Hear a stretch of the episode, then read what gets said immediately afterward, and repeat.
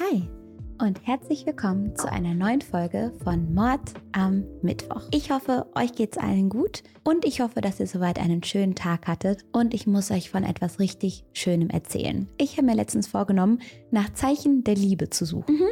Ich habe mir aktiv vorgenommen, während meines Alltages auf die Suche nach den kleinen Zeichen der Liebe zu gehen und ich sag's euch, Freunde, Liebe ist überall. Ja, ich klinge wieder mal wie ein oller Kalenderspruch. Ich weiß, ich weiß. Aber es ist wirklich so. Wenn man sich mal umschaut, dann sieht man so viele Menschen, die sich auf der Straße ein Küsschen geben, die sich hier oder da vielleicht mal in den Arm nehmen, wenn man in die Fenster reinguckt. Und ich weiß, ich klinge jetzt wieder wie der übelste Stalker und ich wollte mich eigentlich nicht mehr outen, aber ich liebe es, respectfully in andere Fenster reinzugucken. Also nicht auf Stalker-Basis, nur so beim Vorbeilaufen und dann zu sehen, wie die in der Küche stehen und kochen die Leute oder wie sie zusammen Fernsehen gucken. Ich, ich höre mich selber reden und ich, ich merke selber, wie sich das anhört. Ich schwör's euch, Leute, ich gehe direkt wieder weiter. Ich finde es einfach nur so schön, überall mitzubekommen, dass Leute sich gegenseitig was Gutes tun, sich im Arm halten. Und auch wenn die Zeichen der Liebe ganz klein und subtil sind, sie sind überall. Versucht mal danach Ausschau zu halten. Ich verspreche euch, ihr werdet so viele Zeichen sehen. Dieses kleine Anfangsplädoyer hat es gebraucht braucht, denn der heutige Fall, der wirft ein ganz anderes Licht auf die Liebe. Hier geht es um Drama, um Scheidung, um Chaos, um Affären und um Liebe, die zu Hass wird. Also lehnt euch zurück, macht es euch gemütlich, drückt euren Liebsten nochmal fest, ähm, lasst mir gern ein Abo da und wir starten jetzt rein. Elizabeth Anne Broderick, die von allen nur Betty genannt wird, wird 1947 geboren. Sie wächst in New York und in einer sogenannten aufstrebenden Familie auf. Das bedeutet, dass die Familie noch keinen Wohlstand besitzt, aber alles dafür tut, um zu diesem Punkt zu kommen. Heißt, alle sind sehr arbeitsam, ehrgeizig und versuchen, sich einen gewissen Wohlstand zu erarbeiten und tun da jeden Tag alles für. Ihre Eltern bringen Betty schon früh bei, dass es das Wichtigste für eine Frau ist, eine gute Mutter und Hausfrau zu werden. Betty geht dann auch auf ein katholisches Frauencollege und ich glaube, dass dieses Mindset dort nochmal verfestigt wird. So sind für Betty schon früh zwei Dinge klar. Erstens, man muss hart dafür arbeiten, um Großes zu erreichen.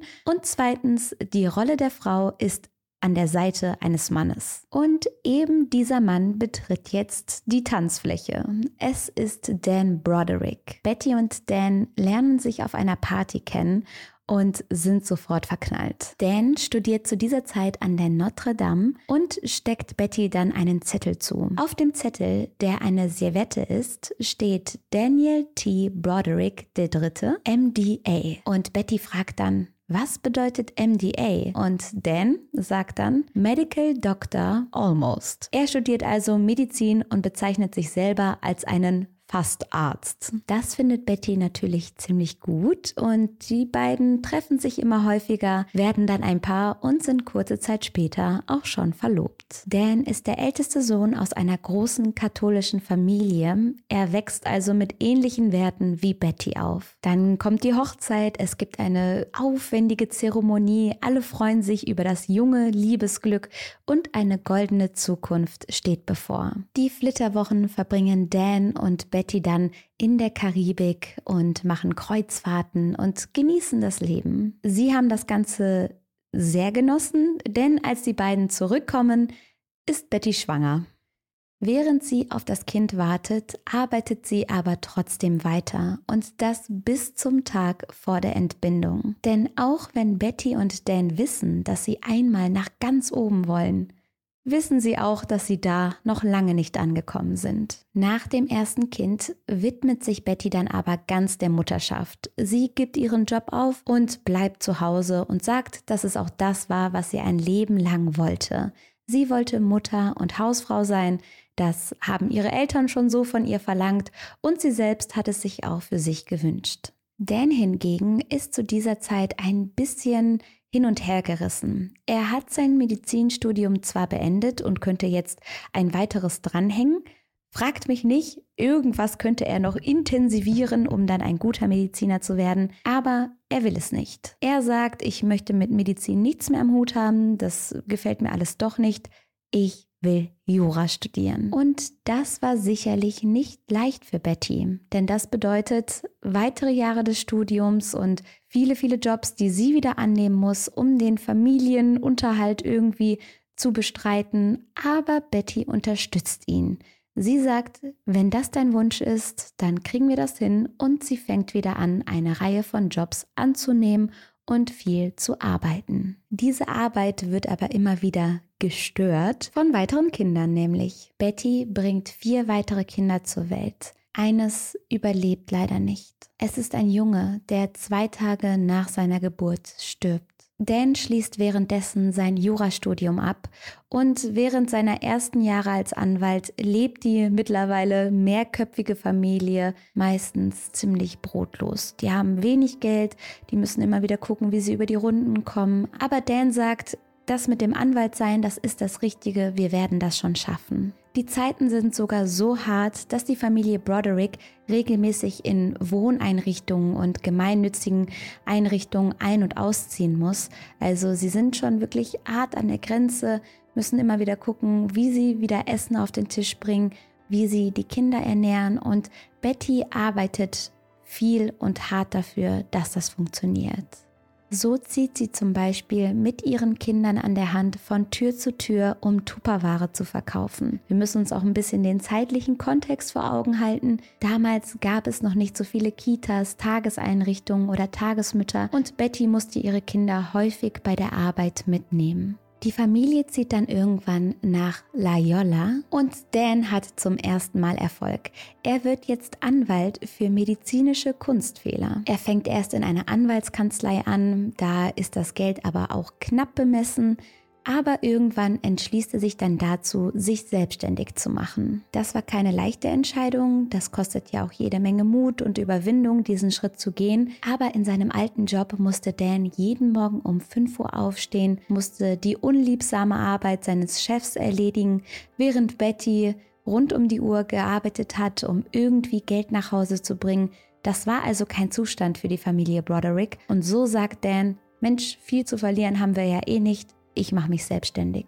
Das Ganze war wohl sogar Bettys Idee. Sie hat ihn immer wieder dazu aufgefordert, den Schritt zu gehen, hat gesagt, ich bin hier, ich unterstütze dich, gemeinsam schaffen wir das. Und Tatsache, kaum hat sich Dan selbstständig gemacht, fließt das Geld. Seine eigene Anwaltskanzlei entwickelt sich großartig. Und dann irgendwann gewinnt er den ersten millionenschweren Fall vor Gericht und die Brodericks werden praktisch über Nacht reiche Leute. Zitat, irgendwann interessierten Dan Broderick selbst Abfindungen im niedrigen sechsstelligen Bereich gar nicht mehr. Die Brodericks haben innerhalb kürzester Zeit jede Menge Geld gemacht und schwimmen nun in ihrem Erfolg. Und da kann man sich ja wirklich für sie freuen. Es sieht so aus, als hätten sich die Jahre der harten Arbeit und des Zurücksteckens endlich ausgezahlt. Und mit dem Geld kommt dann auch ein gewisser Lebensstandard einher. Die Brodericks werden immer bekannter. In ihrem Viertel gelten sie als tolle Leute, als Leute, mit denen man sich am besten mal gut stellen sollte. Sie gehen im örtlichen Country Club einher und verkehren nun in der High Society. Betty kündigt sofort ihre Jobs, sie kann endlich aufhören zu arbeiten und sich voll und ganz dem Mutter- und Hausfrau-Sein hingeben. Sie hat endlich das erreicht, wofür sie all die Zeit gekämpft hat. Die Visionen in ihrem Kopf sind nun Wirklichkeit. Das Haus ist schön, der Vorgarten ist gepflegt, aber wie sieht es hinter der Fassade aus? Wenn ich etwas durch meine Social-Media-Zeit bis jetzt gelernt habe, dann, dass man niemals die Beziehung anderer mit der eigenen vergleichen sollte. Das, was man von außen betrachtet, das, was man sehen kann, die pure Fassade, ist häufig nur ein Bruchteil von dem, was wirklich abgeht. Und so ist es auch bei den Brodericks. Beide sehen flott aus, tragen gute Klamotten, arbeiten Hand in Hand. Doch das Privatleben erzählt eine andere Geschichte. Dan arbeitet lange, manchmal bis in die tiefe Nacht hinein. Betty hat oft das Gefühl, alleine zu sein. Sie fühlt sich so, als würde sie die Kinder völlig alleine erziehen, ohne die Unterstützung ihres Mannes. Der ist fast nur noch abwesend und wenn er da ist, dann ist der Kopf doch woanders. Häufig streitet das Paar. Betty fühlt sich nicht gesehen und nicht gewertschätzt und Dan hat das Gefühl, das ganze Geld für die Familie zu verdienen und dann auf eine undankbare Frau zu treffen. Ein Hausmädchen der Brodericks beschreibt Dan später als kalt und unfreundlich und sagt, er habe seine Frau immer eingeschüchtert. Eine Nachbarin berichtet, dass Betty immer Angst hatte vor Dan oder dass sie Sorge hatte, etwas falsch zu machen. Sprich, wenn Dan nach Hause kam, Zitat, hörte Betty auf zu lachen, geriet in Panik und rannte durch das Haus, um die Sachen der Kinder aufzuheben, weil sie sagte, Dan hasse es, sie unter den Füßen zu haben. Wenn er in der Nähe war, war sie ein völlig anderer Mensch. Sie schien Angst vor ihm zu haben. Dan geht mittlerweile auf die 40 zu und das ist doch ein netter Zeitpunkt, um eine Midlife-Crisis zu bekommen. Er erfüllt hier jedes Klischee. Er versucht nicht nur äußerlich etwas an sich zu machen, er kauft sich natürlich auch einen schicken Sportwagen und ändert seine Klamotten und ja, ich glaube, er operiert sich auch die Nase was ja an sich alles total fein ist. Wir sagen ja immerhin in diesem Podcast, jeder darf an sich arbeiten, jeder darf etwas für sich tun. Aber es ist eben so ein absolutes Klischee. Dan steht kurz vor seinem 40. Geburtstag und auf einmal muss der Sportwagen her und die Nase muss gerichtet werden und alles muss gleichzeitig passieren. Und das bemerkt Betty. Sie versucht im Gegensatz dazu dann noch mehr die perfekte Hausfrau und Mutter zu spielen. So werden immer wieder Feste von ihr ausgerichtet. Man lädt die High Society ein, möchte das Bild weiterhin nach außen tragen, dass alles perfekt ist und hier alles supidupi läuft. Betty selbst sagt später, ich war das perfekte kleine katholische Stuhlmädchen. Heirate den Mann deiner Träume, der dich und deine vielen Kinder gut versorgen wird. Sei schön, hab ein schönes Haus, schöne Kinder, Sei in der Kirche und in der Gemeinde aktiv. Sieh zu, wie die Kinder groß werden. Verheirate sie und werde Großmutter. Alles, was wir taten, taten wir als Paar. Wenn wir arm waren, waren wir gemeinsam arm. Ich betrachte alles als uns, als wir.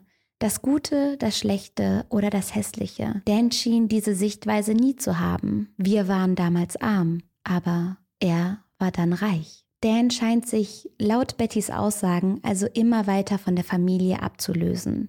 Es wirkt so, als wolle er sein eigenes Ding machen, für sich selbst den Reichtum genießen und das ohne die Altlasten. In den 80ern stellt er dann eine Assistentin ein. Das erzählt er Betty auch und die freut sich, freut sich für ihn, dass er nun Unterstützung bekommt. Doch dann lernt Betty besagte Assistentin kennen. Und was vermutet ihr? Hm? Die Auflösung? Es ist die 22-jährige Linda Kolkena. Sie ist eine ehemalige Flugbegleiterin, die zwischendurch auch als Empfangsdame gearbeitet hat und nun dem guten Dan assistiert. Das Seltsame hierbei ist, dass sie keine wirklichen juristischen Vorkenntnisse hat und laut Betty nicht einmal tippen kann. So ist sie praktisch unbrauchbar als Assistentin, aber Dan entscheidet sich doch dazu, enger mit ihr zusammenzuarbeiten. Wenn ihr versteht, was ich meine. Betty ahnt schon lange, dass ihr Mann eine Affäre hat. Immer wieder stellt sie ihn zur Rede, aber er hat immer neue Lügen und Ausreden parat. Und nicht nur das, er wird sogar richtig wütend darüber, wenn Betty da irgendwie nachhakt. Das Ganze geht sogar so weit, dass Dan Betty dann einredet, sie habe einfach zu viele Unsicherheiten und müsse an sich selber arbeiten und er schickt sie dann zum Therapeuten. Viele dieser Aussagen kommen übrigens von Betty und sind deswegen nicht so richtig nachvollziehbar. Also man weiß nicht genau, wie viel Wahrheit da dran ist, aber dieses Verhalten trauen viele Dan zu und das ist natürlich krass. Also deine Frau anzulügen und ihr danach noch das Gefühl zu geben, dass sie verrückt geworden sei, das ist halt ziemlich gemein. Diese ganzen Fragen in Bettys Kopf sollen irgendwann eine Antwort bekommen, nämlich an Dans 39. Geburtstag. Betty entscheidet sich dazu, Dan einen Kuchen zu backen. Sie möchte bei der Arbeit auftauchen. Sie möchte Gesicht zeigen. Sie möchte für Dan da sein. Sie möchte einen Kuchen vorbeibringen. Und genau das tut sie auch. Sie macht sich also hübsch und fährt hin und ist völlig überrascht, als sie bei Dans Arbeit ankommt. Sie findet die Überreste einer Überraschungsparty vor. Dan hat hier seinen Geburtstag schon gefeiert. Das Einzige, was davon übrig geblieben ist, sind ein paar Mitarbeiter und ein paar Kuchenreste. Betty wendet sich nun an die Sekretärin und fragt nach ihrem Mann. Die Sekretärin guckt betreten auf den Boden und sagt dann, dass der schon weg ist mit Linda seiner Assistentin. Betty beschließt zu warten. Sie will ihren Mann abfangen, sie will die beiden in flagranti erwischen und sie wartet stundenlang, ohne dass die beiden zurückkehren.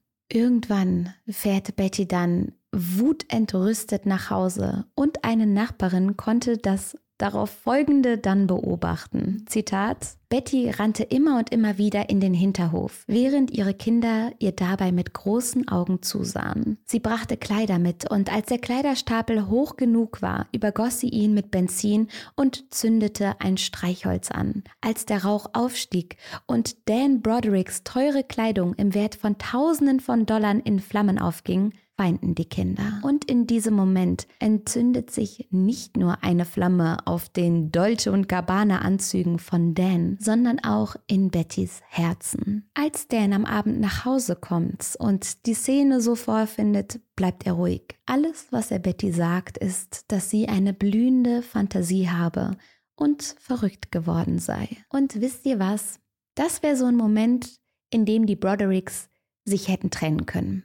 Sie hätten sagen können, guck mal, wir stehen hier, die Anzüge sind verbrannt, wir vertrauen uns nicht wirklich. Lass uns doch einfach mal ein bisschen Abstand voneinander nehmen. Lass uns hier mal einen Cut ziehen, der Kinder wegen, lass uns die Kinder schützen. Aber stattdessen provozieren die beiden sich immer und immer weiter. So eine Art Krieg ist in dieser Sekunde losgetreten worden und dieser Krieg wird tödlich enden. Immer wieder soll Dan im Schlaf Linda, Linda gemurmelt haben, um Betty zu provozieren. Und eines Tages ist es dann doch soweit. Dan zieht aus. Kurz darauf gibt er auch zu, dass das mit der Affäre wahr ist und dass Betty nicht verrückt geworden ist, sondern die ganze Zeit über genau das Richtige geahnt hat. Betty ist am Boden zerstört. Ihr müsst euch vorstellen, sie hat ihr ganzes Leben darauf hingearbeitet, an dem Punkt zu sein. Sie wollte endlich eine Hausfrau sein. Sie wollte endlich eine Mutter sein. Sie hat sich immer diesen gewissen Wohlstand gewünscht und ihren Mann ja auch in all den schweren Phasen dabei unterstützt, zu diesem Punkt zu kommen. Und kaum waren sie da angelangt, kaum war all das Glück zum Greifen nahe und Betty hatte sich an den Status und an die Menschen und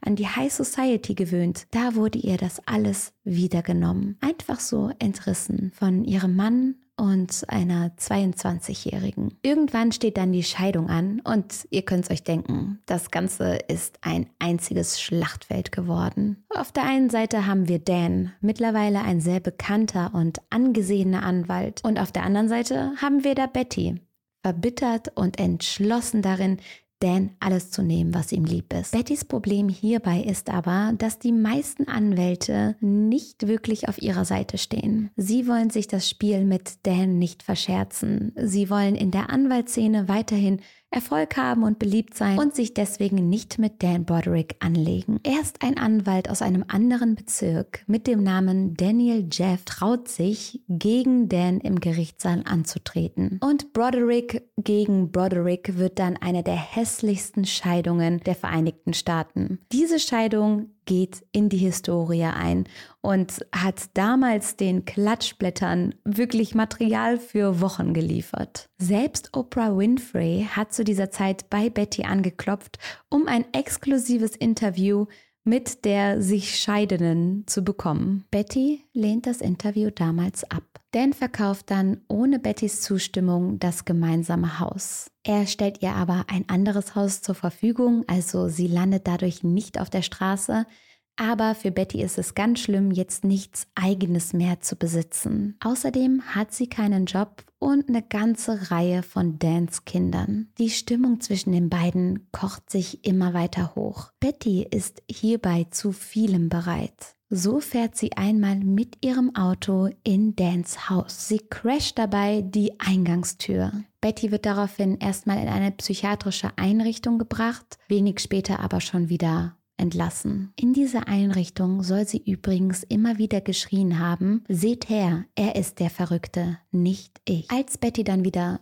frei ist, taucht sie immer wieder unangekündigt vor Dans Haus auf. Und dann macht sie jede Menge Zeug. Also einmal wirft sie mit Dans Klamotten um sich her, ein anderes Mal schmiert sie eine Boston Cremetorte, das ist Dans Lieblingskuchen, gegen das Haus. Und wieder ein anderes Mal zerschlägt sie die Fenster. Im Laufe der Scheidung wird Bettys Verhalten immer und immer gewalttätiger. Es wirkt so, als wolle sie den ganzen Gefühlen in sich Raum machen. Dann ruft sie immer wieder an. Sie hinterlässt vulgäre Nachrichten auf dem Telefonband und beschimpft Linda, wann und wo sie nur kann. Auch im gemeinsamen Freundes- und Bekanntenkreis erzählt Betty jedem, der es hören will oder auch nicht hören will, die ganze Geschichte von A bis Z. Das, was ich wirklich schlimm daran finde, ist, dass die Kinder das alles mitbekommen. Sie bekommen die Streitereien mit. Sie hören, wie die Mutter über den Vater spricht, dass die beiden sich abgrundtief hassen, spüren die Kinder in jeder Sekunde und das macht den Kleinen wirklich zu schaffen. Es heißt, die älteren Töchter hätten zu der Zeit sogar Drogen genommen, um irgendwie das Ganze um sich herum auszublenden und seien immer und immer wieder bei den Vertrauenslehrern ein- und ausgegangen, um nach Hilfe zu fragen. Immer wieder treffen sich Dan und Betty vor Gericht und ich habe jetzt ja viel von Bettys Verhalten erzählt, was sehr gewalttätig und aufbrausend und gefährlich ist. Aber auch Dan ist nicht unschuldig. Er setzt seinen scharfen Sinn gegen Betty ein und spielt mit der Macht. So zahlte er ihr 9000, später dann 16.000 Dollar monatlich Unterhalt, aber das Geld wird immer nur dann ausgezahlt, wenn Betty sich gut benimmt. Für jede Beleidigung oder jeden Übergriff hält er etwas Geld zurück, so als wolle er daraus noch ein Spiel machen. Das gesamte Scheidungsverfahren geht übrigens vier Jahre lang und wird erst im Jahr 1989 beendet. Vier Jahre lang haben die sich so einem Stress ausgesetzt. Viele behaupten, dass es Dan war, der das Ganze hinausgezögert hat um Betty beim Leiden zuzusehen. Im Gerichtssaal wird dann sehr viel Rechtliches besprochen. Ich habe einen Teil davon verstanden, einen anderen Teil habe ich ehrlich gesagt nicht verstanden. Wie dem auch sei, am Ende wird Betty dann eine Summe von weniger als 30.000 Dollar ausgezahlt. Und ich weiß, 30.000 Dollar, nice, das wäre doch cool, die zu haben, jede Menge Geld. Nehme ich. Bitte einmal in die Tasche damit. Aber ihr müsst euch vorstellen, dass Betty diesem Mann, diesem Dan Broderick, wirklich ihr Leben gegeben hat. Sie hat ihn unterstützt, sie hat ihm Kinder geschenkt und sie hat sich wirklich den Hintern aufgerissen, um ihn dahin zu bringen, wo er dann war. Nämlich ganz oben an der Spitze der Nahrungskette als Multimillionär, als Top-Anwalt, der in den besten Kreisen verkehrt. Und dieser Multimillionär zahlt der Frau, die ihn seit 20 Jahren da begleitet, 30.000 Dollar. Natürlich gibt es da auch noch Unterhalt und auch das Haus wird Betty gestellt. Also ihr geht's nicht schlecht, auf gar keinen Fall. Aber ihr versteht trotzdem so, die Dimensionen sind für Betty sehr ernüchternd. Darüber hinaus bekommt er das Sorgerecht für die Kinder und die hat jetzt das Gefühl, gar keine Macht mehr in den eigenen Händen zu halten. Was Betty aber hin und wieder in ihren Händen hält, ist ihre Waffe. Diese Waffe hat sie sich laut eigener Aussage zur Verteidigung gekauft, um sich als nun alleinstehende Frau besser schützen zu können. Und immer wieder droht sie Dan damit, ihn zu erschießen. Dan will von diesen Drohungen aber nichts wissen. Der nimmt die überhaupt nicht ernst. Und selbst als Linda und er dann heiraten, übrigens zehn Tage nach dem 20. Hochzeitstag von Betty und Dan, will er keine kugelsichere Weste tragen oder sich irgendwie schützen. Linda sieht das Ganze schon sehr viel kritischer. Sie hat Angst um sich und um ihren Dan. Dann kommt der 5. November. Es ist früh, 5 Uhr morgens, als Betty losfährt. Sie fährt zu Dan. Am Abend vorher hat Betty erst wieder einmal einen Brief von ihm bekommen, beziehungsweise von seinem Anwalt. In diesem Brief wird Betty als psychisch labil beschrieben und ihr wird mit dem Gefängnis gedroht. Betty ist völlig entrüstet und will Dan angeblich zur Rede stellen. Sie verschafft sich einen Schlüssel. Sie klaut diesen aus der Tasche ihrer ältesten Tochter und kommt mit dem Schlüssel dann in Dans und Lindas Haus hinein. Sie betritt das Haus mit der geladenen Waffe und geht hoch in das Schlafzimmer von Dan und Linda. Sie überrascht das Paar im Bett und schießt fünfmal. Linda ist auf der Stelle tot. Dan kämpft ums Überleben. Seine letzten Worte sollen angeblich, okay, du hast mich gewesen sein. Und dann stirbt auch er. Dan ist zu diesem Zeitpunkt 44 und Linda 28 Jahre alt. Gemeinsam werden sie im Greenwood Memorial Park begraben. Und Betty? Betty erzählt von dem misshandelten Frauensyndrom. Und mit diesem Syndrom versucht sie, sich zu verteidigen. Sie sagt, sie sei von ihrem Ex-Mann zu all dem gedrängt worden durch seinen emotionalen und mentalen Missbrauch von Betty. Bettys Anwalt stellt sie als eine Frau dar, die ihr Leben lang alles getan und geopfert hat, um Dan zu unterstützen und die dann auf miese Art und Weise betrogen wurde und dann durch eine Frau ersetzt wurde, die eine jüngere Version von ihr war. Zeugen belegen, dass Betty sich ein Leben lang abgearbeitet hat, um all das für sich und Dan möglich zu machen. Ohne sie hätte Dan niemals der Anwalt werden können, der er am Ende war. Auf die Frage, warum sie dann eine geladene Waffe in sein Haus geschleppt hat, sagt Betty, weil ich wollte, dass er mir zuhört. Und wenn er nicht zuhört, dann wollte sie wohl Selbstmord begehen und ihr Gehirn über sein ganzes gottverdammtes Haus spritzen. Sie erzählt, dass Linda aufgeschreckt sei und gerufen habe, ruf die Polizei und das habe Betty wiederum so doll erschreckt, dass sie einfach geschossen habe. Andere sehen in Betty aber nichts Hilf oder Machtloses. Sie sehen in ihr eine kaltblütige Mörderin. Ein Zeuge behauptet, er habe Betty sagen hören, entweder mache ich ihm das Leben zur Hölle oder ich bringe ihn um. Ein anderer meint, Betty habe am Tag von Dans und Lindas Hochzeit gesagt, sie würde vier Kugeln in Dans Kopf jagen, eine für jedes ihrer Kinder. Auch die Kinder von Betty sagen aus, so spricht die älteste Tochter zum Beispiel darüber, dass ihre Mutter gesagt habe, Zitat, ich bringe ihn um und dann werden wir alle reich sein. Staatsanwältin Carrie Wells sagt damals, ich habe die Nase voll von Betty Broderick. Sie war keine misshandelte Frau. Sie bekam 16.000 Dollar Unterhalt im Monat. Sie hatte ein millionenschweres Haus in Loyola, ein Auto, einen Freund. Ich sehe jeden Tag misshandelte Frauen, mit gebrochenen Knochen und zertrümmerten Gesichtern.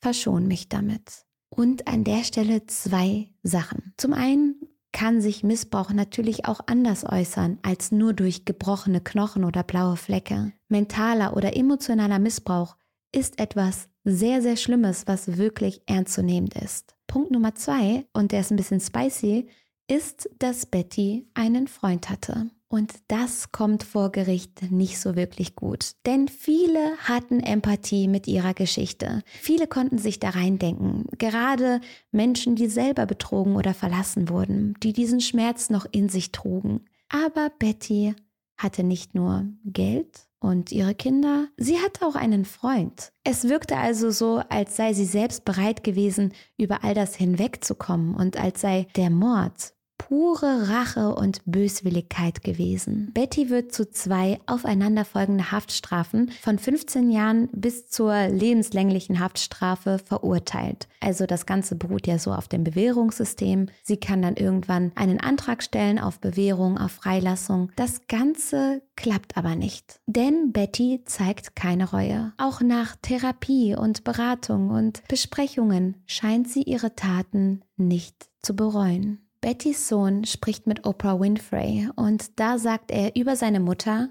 sie ist eine nette Dame. Jeder hier würde sie mögen, wenn man mit ihr über ein anderes Thema als meinen Vater spricht. Sie im Gefängnis zu halten, hilft ihr nicht wirklich. Sie ist keine Gefahr für die Gesellschaft. Die beiden einzigen Menschen, für die sie eine Gefahr war, sind tot. Denn obwohl Betty eine nach außen hin sympathische und liebe Frau ist, ist dieses Thema nach wie vor ein Dorn in ihrem Auge. Dan Broderick bringt ihr Blut nach wie vor zum Kochen. Und so bleibt Betty weiterhin im Gefängnis. Dieser Fall, der hat mich so gecatcht, weil er so absolut irrational ist. Natürlich verstehe ich, dass Betty gekocht hat vor Wut, dass sie verletzt war. Und trotzdem ist aus dieser liebenden Mutter und Hausfrau ein völlig anderer Mensch geworden.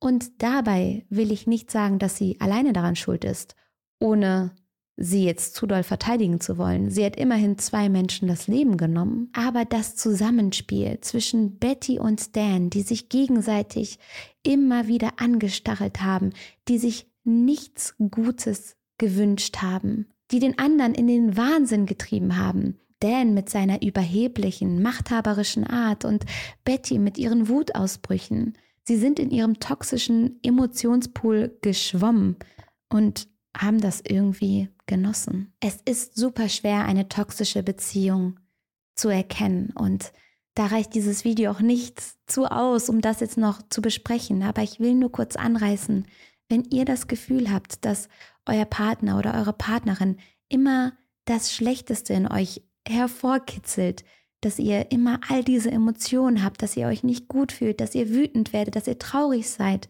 es ist nicht schlimm, sich zu trennen. Auch wenn man eine Idee hatte, eine Vision, sich gewünscht hat, dass diese Beziehung für immer hält oder dass es nun das ist, was ewig bleibt. Eine Trennung ist nicht schlimm. Es ist traurig, manchmal tut es richtig weh, aber es ist nicht schlimm, auch an sich zu denken und zu sagen, ich gehe jetzt meinen Weg.